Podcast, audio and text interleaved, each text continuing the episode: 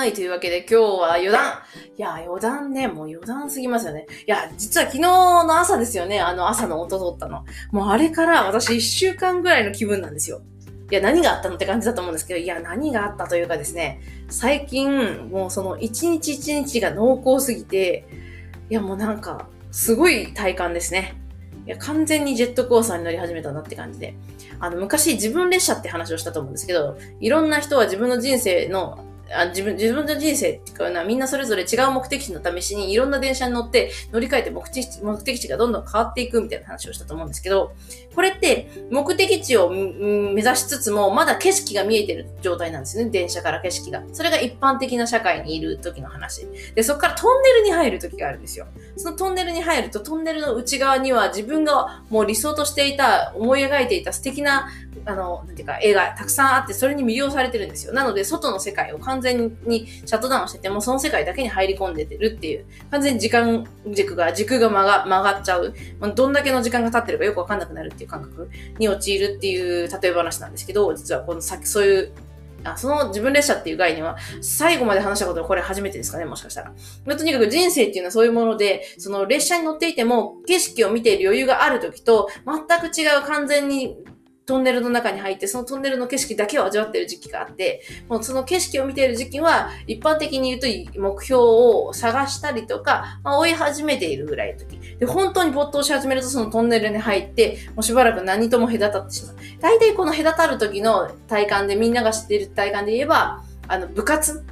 高校の部活とか中学の部活とかに熱中しすぎて、テレビ見れてなくて、いつの間にかこんな芸人さんとかこんな音楽が流行ってるとか、なんかそういうことに乗り遅れてたっていう。私も中学校の時とか高校の時そうだったんでですね、あの感じなんですけど、それがですね、あの、来てるんです、今私また。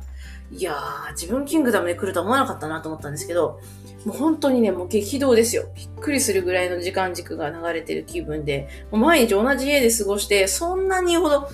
大きな変化という大きな変化はないはずなのに、ものすごいこう、なんていうか、生きている体感上は変変化は大ありなんですよね。なので昨日のそのあの朝、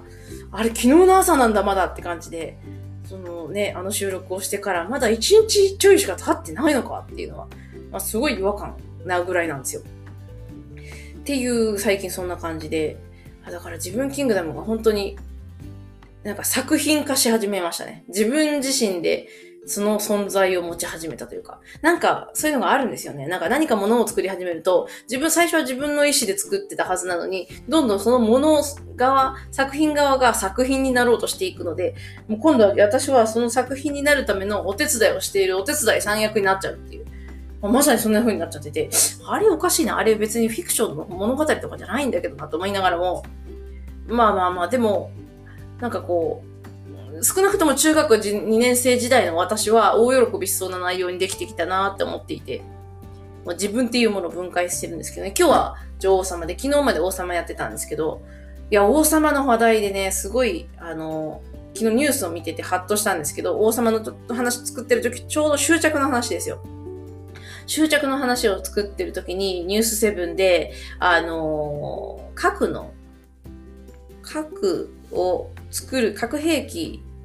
防止条約かなんかが締結されましたよね。で、それのニュースを見ていて、ようやく75年かかったけど、あの、実現に向けて一歩大きな一歩を踏み出したみたいなことをニュースでやってるのを見て、ちょっとハッとしたんですよね。自分が説明している、その執着っていう表現が、この75年かかってやっとっていう思いに、なんか、似てしまってるような感じがしていて、あん、その、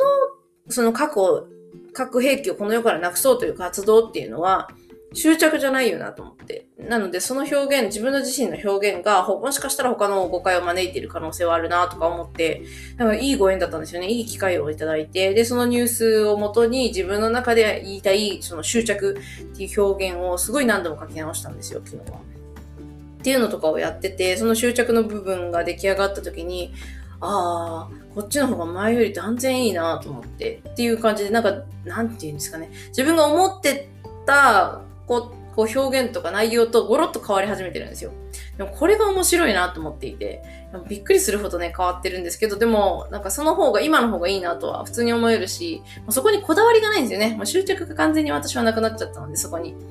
うんと、こだわりと執着っていう意味ではないんですけど、なんていうのかな。うーん。こうじゃないと絶対ダメみたいな絶対を抜いてるんですよ。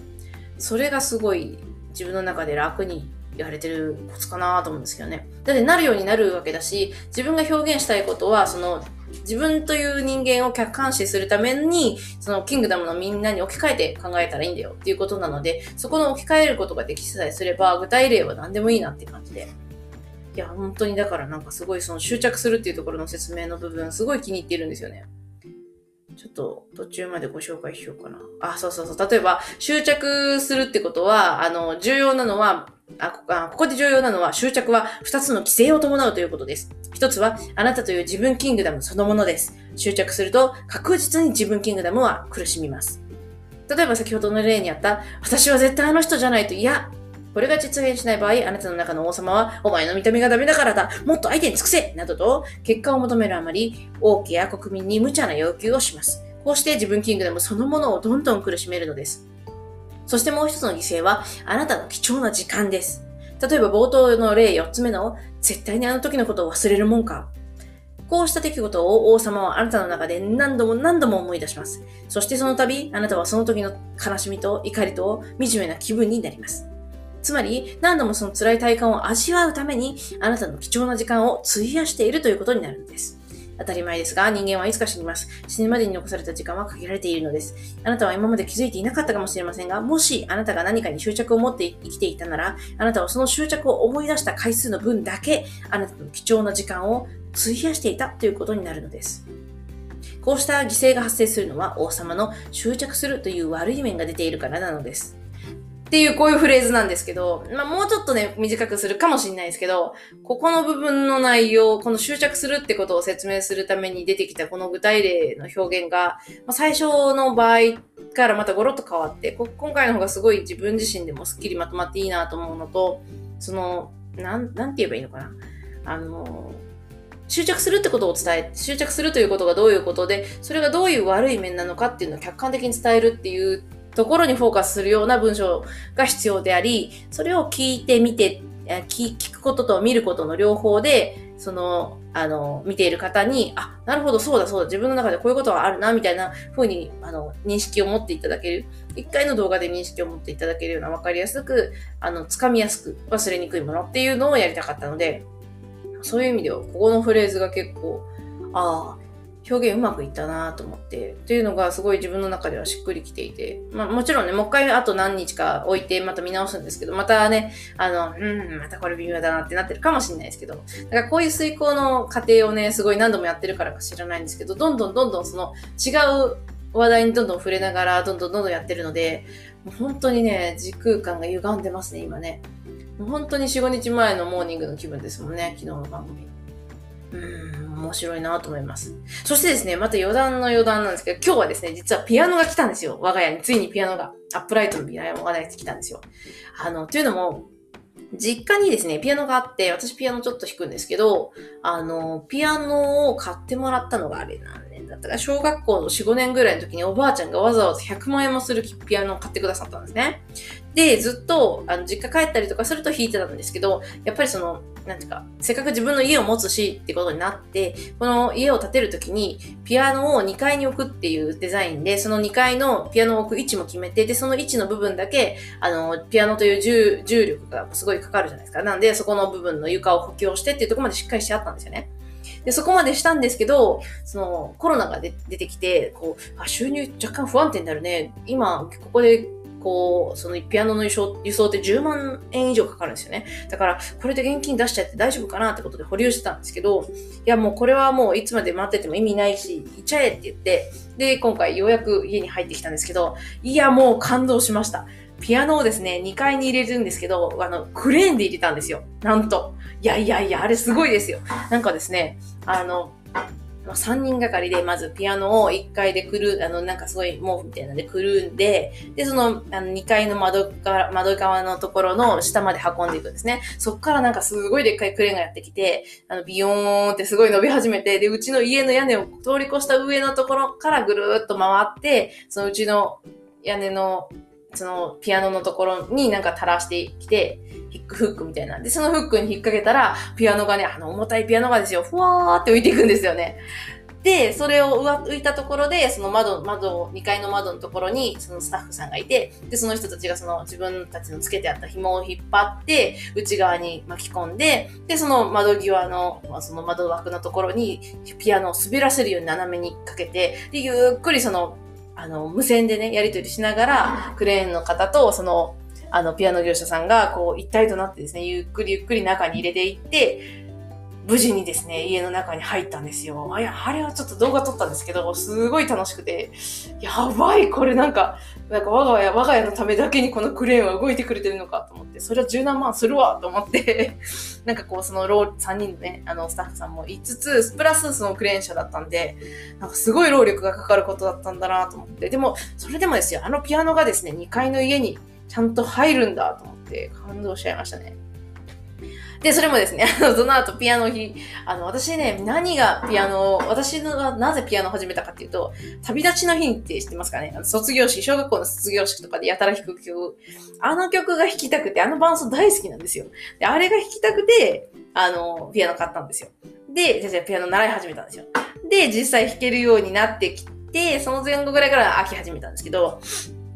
だからあんまり上手ではないんですよ。ただそれを曲が弾きたかっただけなのね。なんで、十何年経った今でも、あの曲だけは弾けるんですけど、まあ、たまにちょっとキーとかね、フレーズ外してたりとか、ちょっと指が、動きが遅いとかはあるんですけど、まだその曲だけは弾けるんですよ。で、今日、なんで嬉しくなってちょっと弾いてたんですね。そしたら、あの、奥から夫がやってきて、歌い始めて、で、さらにそ、その、音、音だけならまだもう、あ、音だけでも結構弱かったんだったのかな。なぎちゃんが泣き始めちゃって、もうね、大変でしたね。初めての音、ピアノだと思うんですよ。間近でのピアノ。それもうちの家ってこう、高級密高断熱なので、すごい音がしっかりこもるので、こもるというか中で響くので、なぎちゃんからしたらもしかしたらものすごい大音量で聞こえたのかもしれなかったですね。もうね、でもその、もう親二人はですね、嬉しくなっちゃって、二人揃ってハーモニーを奏でて歌ってたんですよ。そしたらなぎちゃんがにゃーって泣き始めて、あれ？ってなって、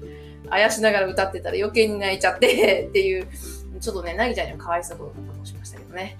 いや、そんな感じですね。ちょっとピアノもやってきて、そう、あのピアノね、そういえば今思えば幼少期の頃からの友達なのに名前ついてないなと思うんで今からつけようと思うんですけど、そう、そんな感じでですね、私はあの、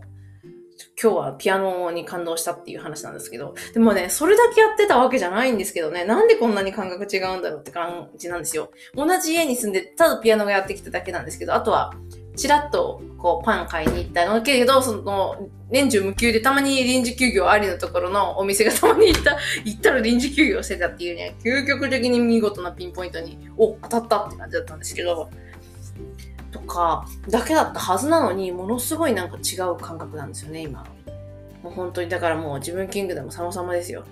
なんかこう、人生は冒険なりみたいな気分をすごく味わわせていただいてて、いや、ちっちゃい子を、ね、なぎちゃんっていう、まだ6ヶ月の子と共に過ごしながら、こんな体感を味わわせてもらえるなんて、なぎちゃんのこう成長だけでもね、十分に刺激的なんだけど、これはなかなかダブル刺激すごいなっていうことをちょっと最近思っていて、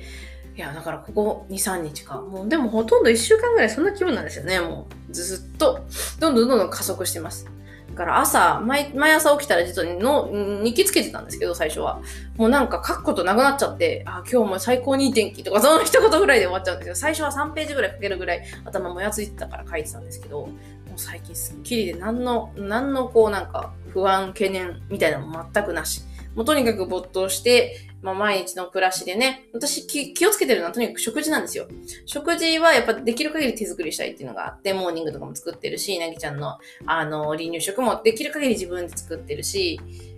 で、あとは、うん、まあ、その食事以外で言えばもう家事ですよね。できる限りの家事を、まあ、時短でやりつつ、空いた時間でなぎちゃんと遊びつつも、自分キングダムの内容を進めるっていうのをずっとやってるんですけど。いや、もうね、本当に自分っていうのはど、どの段階で、なんかこう、動画化一回しようかなと思ってるんですけど、終わらな、終わ、まあ、終わる、終わるは終わるなと思ったんですよ。やっぱ王様が一番重くて、その王様がおおよそ終わったので、で今日女王様もおおよそも終わったので、この調子でいけば3、4日でも、あとね、あの、王子様二人と王子様だけだから、いけるいけるって感じなんですよ。そしたらもうね、再来週ぐらいにはもう、来週、ん？今週が？月曜だからまだいけるか。今週中にその本編が出来上がれば、来週にはね、あの、動画の音声撮りして、それに対して動画つけていくってことができそうだなっていうふうにもちょっと思ってて、いや、どんなものになるかわかんないですけどね、それの日本語版と英語版を作るっていうのはですよ。直近の私の目標になってきて。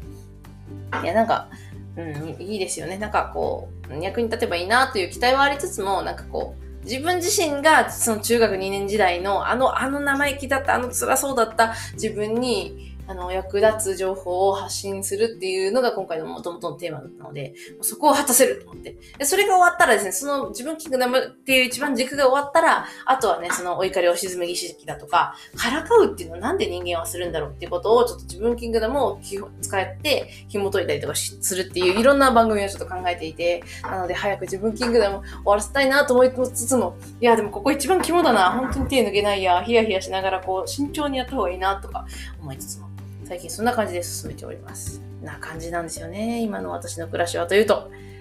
うん。いや、実に充実してますよ。ありがたいことですよね、本当に。そういう意味では本当にもう、感謝感謝ですよ。で、それもですね、実はですね、明日は足利に行くんですよ。足利？足利、そう、足利です。足利市。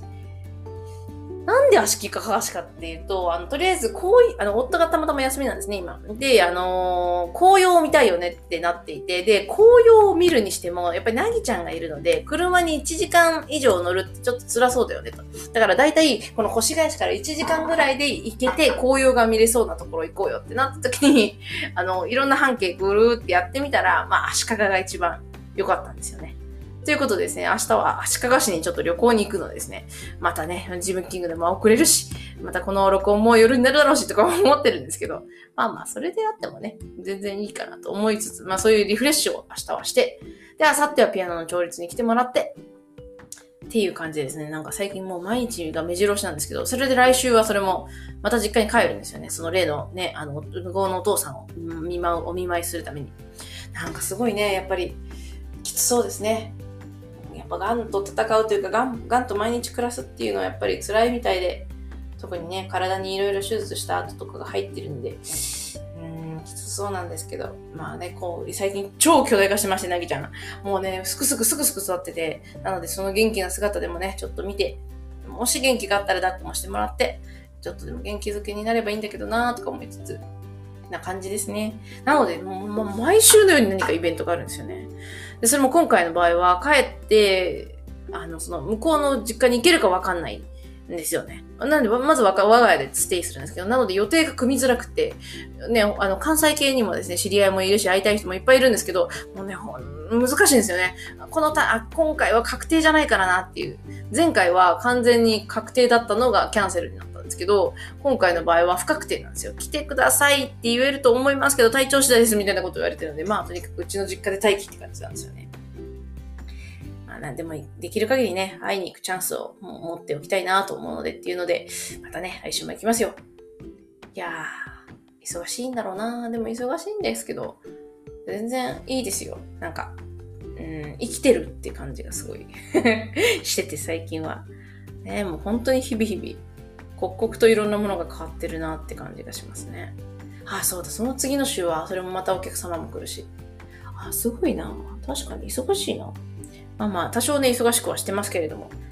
まあ何はともあれですね、こんなに体感が変わってるってね、やっぱりやってる行動の中に、やっぱ内面の問題ですね。だから実際にどこで何をしてるかは問題じゃなくて、なその、したことによってどんな体感を得てるかが多分大事なんだなとつくづく思いますね。という意味では今日は本当に早かった。昨日から今日本当にもう王様と女王様の話ばっかり考えてましたけどね。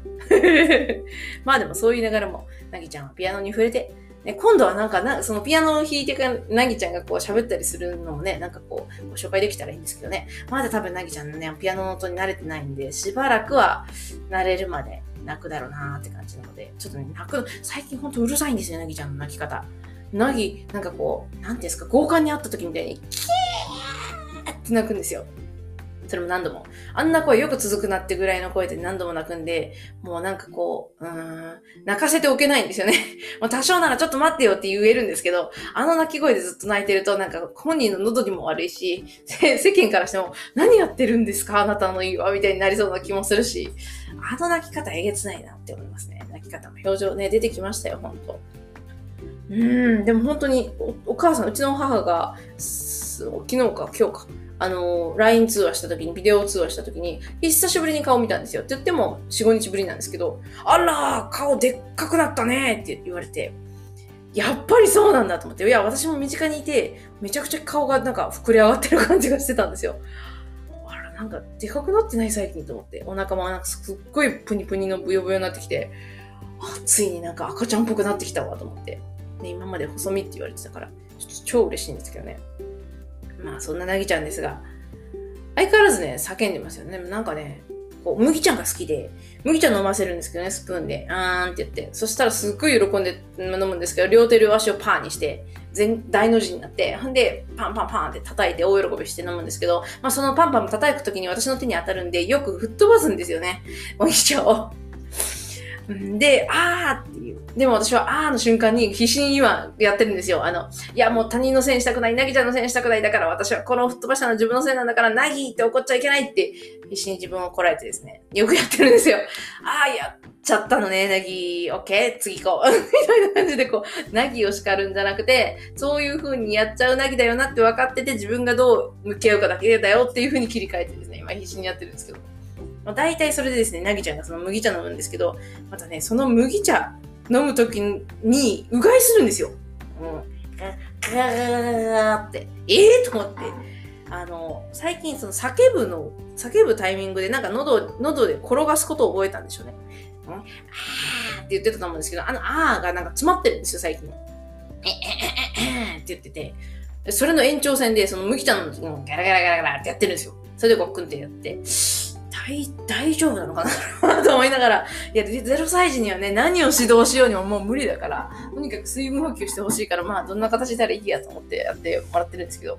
最近ね、そんな感じでちょっと不思議なことをやっております。なぎちゃんでございます。寝返りはね、寝返りはようやくできたんですけど、やっぱりまた左手が抜けないですね。あの、なんかね、ぐるっと、左にこけるの、右にこけるの。左を軸にして、くるっと回転するんですけど、その左の軸にした際、手が下に踏みつけたままま回転するんですよ。そしてそれが抜けないよお母さんってうーって言ってる感じなんですけど、ただ本当に気づいたらもう何度もコロコロしてて、いやー、早いですね。さあ、ここからね、外来が本当に自然にコロコロできるようになったらね、本当に今度は檻ですよ、檻。檻を作らなきゃならないなと思って。っていうのもですね、我が家、あの、小上がりになっていて、普通あの、なんだ、やばいな、20分も喋ってる。あの、